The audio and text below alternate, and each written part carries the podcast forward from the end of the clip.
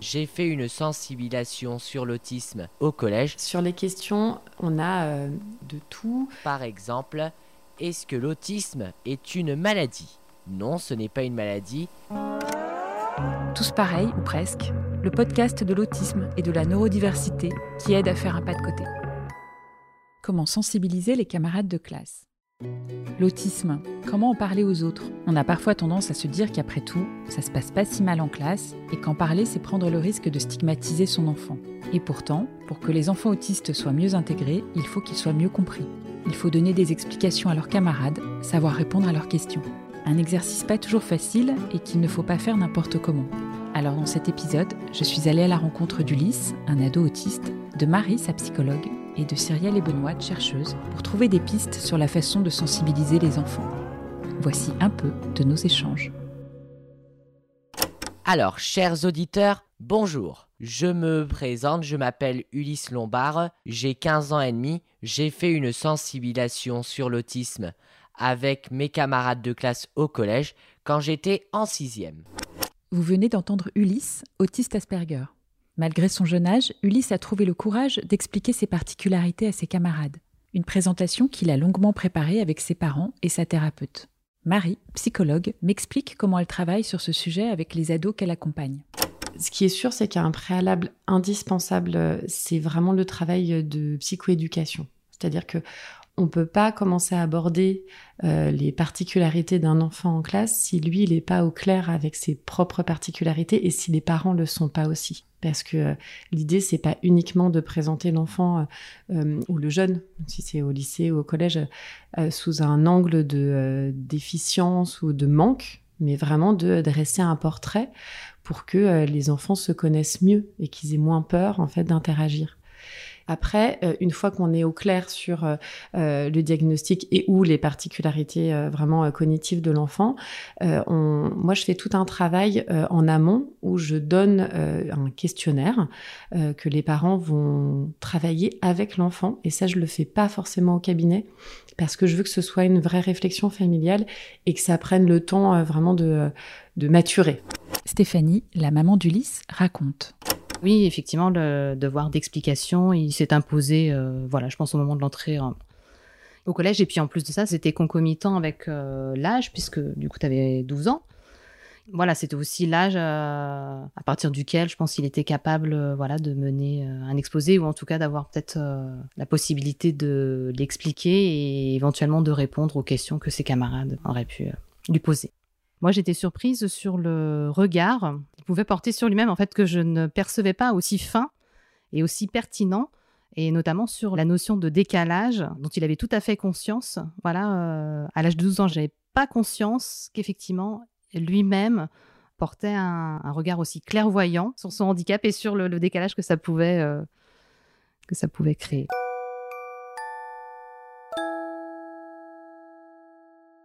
Pour aider les enfants à exprimer leur vécu, Marie crée ce qu'on appelle des mind maps, des visuels qui regroupent différents thèmes que l'enfant va aborder. Le premier thème, c'est vraiment euh, euh, moi dans ma famille, qui puissent se resituer par rapport à leur famille, euh, alors s'ils le souhaitent, mais voilà, la plupart du temps, ça, ils en ont envie de dire où est-ce qu'ils habitent, enfin, des petites choses de leur vie. ensuite, c'est qu'est-ce qu'ils aiment dans la vie. donc là, leurs loisirs, leur centre d'intérêt. et en fait, là, on se rend compte qu'il y a plein de loisirs qui sont complètement comparables à ceux des jeunes du même âge. Ça, c'est super intéressant. Ensuite, il y a toujours aussi une petite, euh, petite branche, parce que comme je fais des petites euh, maps, ça fait des branches, euh, une petite branche où on est sur son caractère, ce qui permet de, de mettre, voilà, s'il est sensible, s'il est gourmand, enfin voilà, des petites choses comme ça. Donc ça me permet aussi, moi, de travailler en amont un petit peu qualité-défaut, voilà, qui sont des, des thèmes intéressants. Et on a une branche qui est mes particularités, où là, tout le travail, c'est de vulgariser, du coup, les particularités de l'enfant en fonction de ce qu'il veut dire et en fonction de ce que veut dire les parents, parce qu'il y a des parents qui souhaitent euh, euh, voilà, dire certaines choses et pas d'autres. Et euh, on a une toute dernière branche qui est sur mes aides. Ulysse nous explique sa mind map à lui. Je me suis fait un arbre, comme un arbre généalogique, où j'ai regroupé mon handicap, qui est le trouble du spectre de l'autisme Asperger, également mes centres d'intérêt, euh, aussi mes qualités et mes défauts. Euh, mes centres d'intérêt sont le vélo, la course à pied, la marche, les sites touristiques, les voyages, la géographie locale de la France, les randonnées. Je me souviens de certaines particularités que j'ai depuis que je suis tout petit que je voulais faire comprendre à mes camarades, qui sont les suivantes. J'ai du mal à comprendre parfois le sens de l'humour. J'ai aussi euh, du mal à rester dans le même sujet que les autres, donc j'ai l'habitude de changer de sujet souvent. Et enfin, quand les camarades me font des réflexions, je me vexe facilement, je suis susceptible. Et maintenant les qualités, euh, je suis euh, serviable, travailleur, volontaire, euh, attentionné. Parler des particularités de l'enfant autiste en milieu scolaire, c'est aussi bien sûr évoquer ses besoins spécifiques, comme l'accompagnement par une AESH ou le fait de devoir manquer l'école pour aller chez l'orthophoniste. Chaque cas est unique, comme le rappelle Marie. Au début, on m'avait demandé euh, ce genre de sensibilisation et on me disait il faut parler de l'autisme. Et en fait, aujourd'hui, euh, sur le cabinet, euh, je pense que je suis environ 70 enfants, enfin c'est énorme. je n'ai pas un enfant qui ressemble à l'autre. Donc, du coup, on personnalise vraiment la présentation. Donc, c'est beaucoup plus long. Ça demande en effet, voilà, d'avoir des supports qui sont bah, très individualisés et personnalisés. Mais pour moi, ça a vraiment du sens parce qu'on parle d'un enfant. Et, moi, je dis bien, comme en plus, je les accompagne lors de la présentation, je leur dis bien, attention, c'est euh, lui avec ses particularités et que euh, chacun est différent. Et, euh, et je trouve que c'est plus humain. Pour moi, l'objectif principal, c'est de libérer la parole. C'est-à-dire que vraiment, il n'y ait pas de tabou, parce que je pense que c'est dans le, la, différence et le fait qu'on taise la différence qu'il peut y avoir après de la violence ou, euh, ou voilà des, des, choses euh, très négatives. Dès lors où on y met de la parole, on met des mots dessus et surtout on leur dit que vous avez le droit d'en parler, la plupart en fait ils sont hyper fiers en fait. Du coup, je pense que là c'est gagné et pour les autres enfants aussi.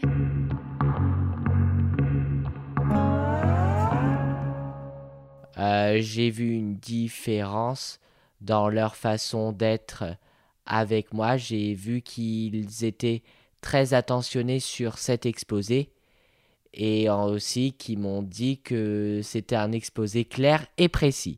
Je me souviens de certaines questions que m'ont posées certains camarades, par exemple, est-ce que l'autisme est une maladie? Euh, Et moi j'ai répondu non, ce n'est pas une maladie, et quelqu'un d'autre a dit Est-ce qu'on peut en guérir? Euh, Non.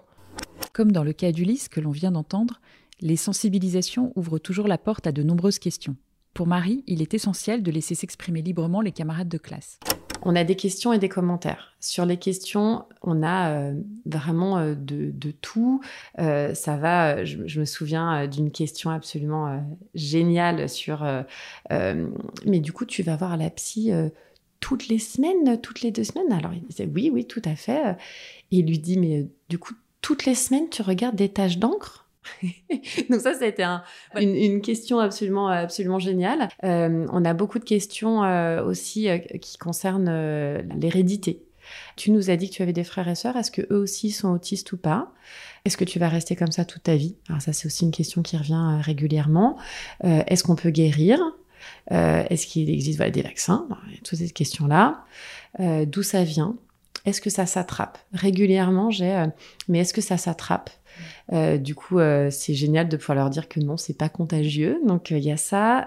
j'ai très souvent quand même des questions qui disent mais mais quand même non, on te trouve pas si bizarre que ça. Enfin, les enfants souvent sont euh, très bienveillant. Après, on a quand même toujours aussi euh, un moment euh, un peu un peu émouvant où il y a quasiment tout le temps un enfant qui va dire mais tu sais moi aussi mon frère ou aussi mon cousin a de l'autisme ou ou voilà une dyspraxie sévère ou un TDAH aussi carabiné. Enfin voilà quelque chose qui sort. Et puis tous les enfants qui vont dire mais tu sais moi aussi je vais chez l'orthophoniste, je vais chez l'orthoptiste. Donc voilà et des fois des enfants qui ont des particularités dans la classe mais qui n'ont pas forcément un suivi qui leur permette de se présenter et qui on voit on, vit aussi de parler d'eux Et sinon, après, alors soit j'ai pas de retour, mais les parents me disent que ça se passe bien, soit j'ai des retours très positifs euh, de la part de l'équipe enseignante qui me disent que euh, voilà, c'est vrai que c'est plus simple, que les autres sont comprennent mieux, parce qu'il y a des fois les enfants euh, comprennent pas aussi quand il y a des tiers temps ou quand il y a des aménagements. Oui, mais pourquoi euh, Il a de très bonnes notes et lui il a des aménagements, et puis pourquoi il se lève Lui il va courir dans les couloirs ou il va jouer avec. Donc là, au moins, comme on a parlé aussi des aménagements, ils comprennent mieux. Donc du coup, il y a moins un sentiment, je pense, d'injustice. Euh, donc ça, c'est important, euh, parce que je crois que c'est la base aussi d'inclusion. Tous pareils, ou presque, le podcast de l'autisme et de la neurodiversité qui aide à faire un pas de côté.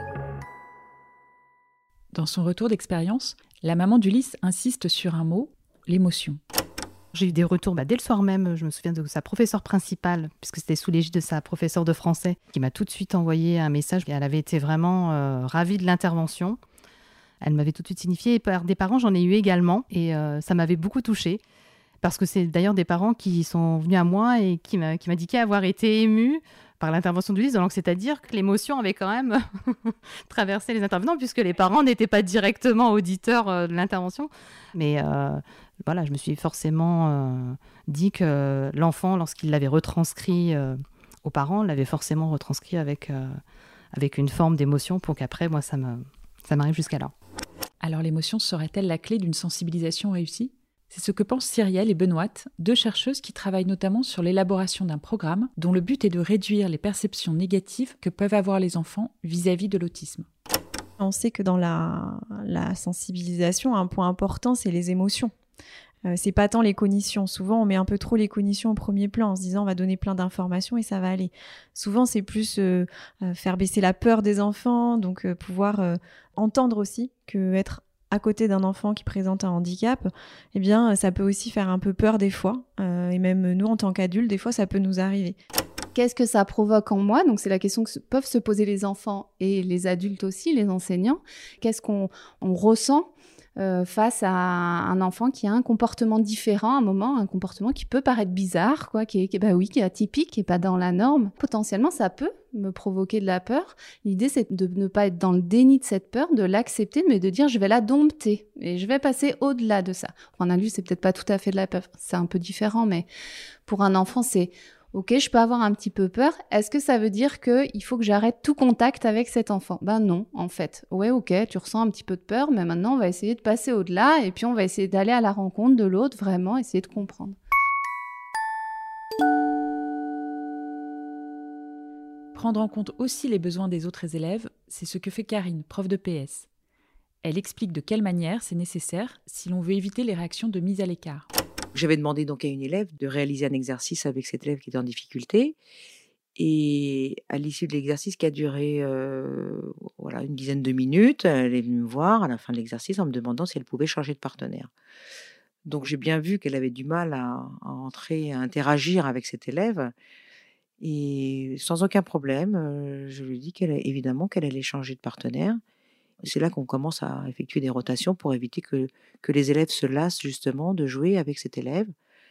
Et euh, tout ce que je veux pas finalement, c'est d'entendre dans le cours quelqu'un qui dise oh non pas pas moi, pas moi. Ça, c'est moi, ça, ça m'est déjà arrivé et ça, je peux pas l'entendre ça. J'ai des souvenirs de, de- de- d'élèves qui peuvent lever les yeux au ciel, qui peuvent soupirer, euh, et ça je veux pas, quel que soit l'élève. Donc c'est pour ça que j'ai mis en place des rotations fréquentes pour que tout le monde se rencontre dans toutes les activités, pour que tout le monde participe, euh, quel que soit l'élève. Benoît et Cyrielle ont constaté un autre facteur important. Plus l'enseignant affiche sa volonté d'inclusion, plus l'attitude des autres enfants a tendance à changer. Les enseignants, c'est important qu'ils disent explicitement en fait à leur classe, à leurs élèves que eux ils sont pour l'inclusion, parce qu'on croit souvent que c'est un espèce de truc naturel en fait chez les gens. Et comme si euh, bah voilà euh, parce qu'on a des principes euh, républicains d'égalité etc alors il y a, y a plus besoin de le dire. Mais en fait non si il y a besoin de le dire. Parce qu'en fait on sait qu'en le disant on instaure d'emblée une norme dans la classe, une norme de classe qui va être nous ici, notre norme à nous dans cette école, dans cette classe, c'est l'inclusion. C'est le fait d'être tolérant avec les enfants qui sont différents de nous.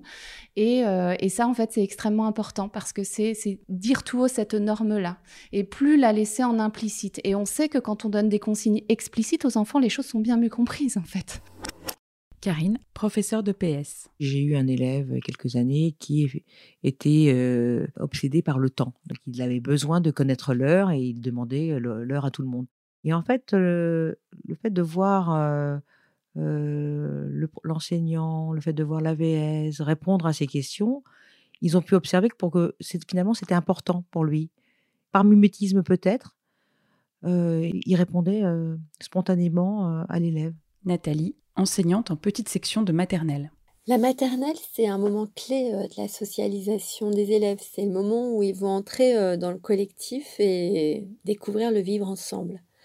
Alors quand un enfant euh, fait des bruits, réagit bizarrement, ne respecte pas les règles de la classe, les autres enfants s'interrogent rapidement et viennent le rapporter à la maîtresse. Alors dans cette situation, euh, ce qu'il faut expliquer, justifier, c'est pourquoi on va accepter que cet enfant-là ne vienne pas s'asseoir alors que c'est demandé à tous, qu'il continue de jouer, qu'il ait des objets euh, particuliers, euh, rien qu'à lui, qu'il a le droit de ne pas partager. J'explique que cet enfant ne réagit pas comme les autres, mais qu'il va faire des progrès, que parfois ça lui demande trop d'efforts d'être dans les contraintes de l'école, et que tous ensemble, on va l'aider à se sentir heureux dans la classe. Alors les jeunes enfants à l'école, ils sont déjà très sensibles à ce genre de discours, même si souvent euh, je constate que certains enfants vont être euh, plus attentionnés et vont euh, prendre davantage à cœur cette mission.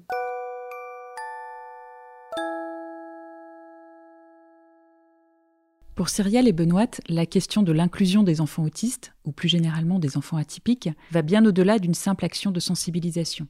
La clé d'une bonne inclusion se situe plutôt dans l'apprentissage plus général de la coopération et de l'empathie, des compétences socio-émotionnelles qui devraient être enseignées aux enfants à l'école et dans les autres sphères de leur vie dès le plus jeune âge. Je pense qu'il ne faut pas penser euh, que parce qu'on va euh, euh, expliquer à des enfants euh, ce que c'est l'autisme, euh, que ça va avoir pour conséquence qu'ils vont mieux accepter un enfant autiste ou voilà faire avoir davantage de comportements inclusifs vis-à-vis de l'enfant autiste. Je pense que ça, c'est un chemin un peu trop simple. Je pense que ce qui est important, c'est de se rendre compte que le processus qui a derrière euh, l'exclusion de certains enfants, qu'ils soient handicapés ou qu'ils soient issus d'autres types de minorités, euh, euh, c'est des processus qui sont identiques en fait. Donc, on peut imaginer que de faire des interventions plus générales sur la question de la diversité et d'amener les enfants à être plus empathiques, en fait, pas plus vis-à-vis d'un enfant TSA que vis-à-vis d'un enfant noir, en fait, eh bien, on, pense que ça peut avoir des effets au final peut-être plus, plus positifs, alors sans être dans quelque chose de l'ordre du monde des bisounours, hein, mais voilà, de, vraiment penser ça comme une vraie compétence chez l'enfant euh, et, de pouvoir euh, effectivement imaginer des activités ludiques. Enfin voilà, on est quand même en contact d'enfants, donc il faut que ça soit euh, quand même sympathique pour leur permettre voilà, de développer cette bienveillance, cette empathie en donnant des exemples, tantôt sur le TSA, tantôt sur autre chose. Alors dans le cas du TSA, on peut donner des petits tips en lien avec le fonctionnement. Peut-être on va pas être bienveillant pareil avec un enfant autiste par rapport à un enfant qui présente d'autres types de difficultés parce qu'il y a des éléments du fonctionnement qu'il faut quand même prendre en compte. Mais voilà, peut-être pas forcément faire une sensibilisation uniquement sur euh, comment, comment ça s'exprime l'autisme.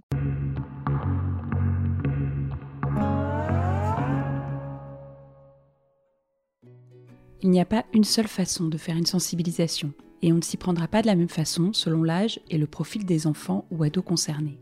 Quelle que soit l'option choisie, la présentation personnelle, comme l'a fait Ulysse, une sensibilisation menée par un adulte autiste ou une réflexion plus générale sur l'apprentissage de la tolérance, cette étape est importante et mérite qu'on y réfléchisse en tant que parent, avec les professionnels et surtout avec son enfant, pour que chacun trouve la façon qui lui convient de parler des différences, des points communs et surtout de la volonté de vivre ensemble.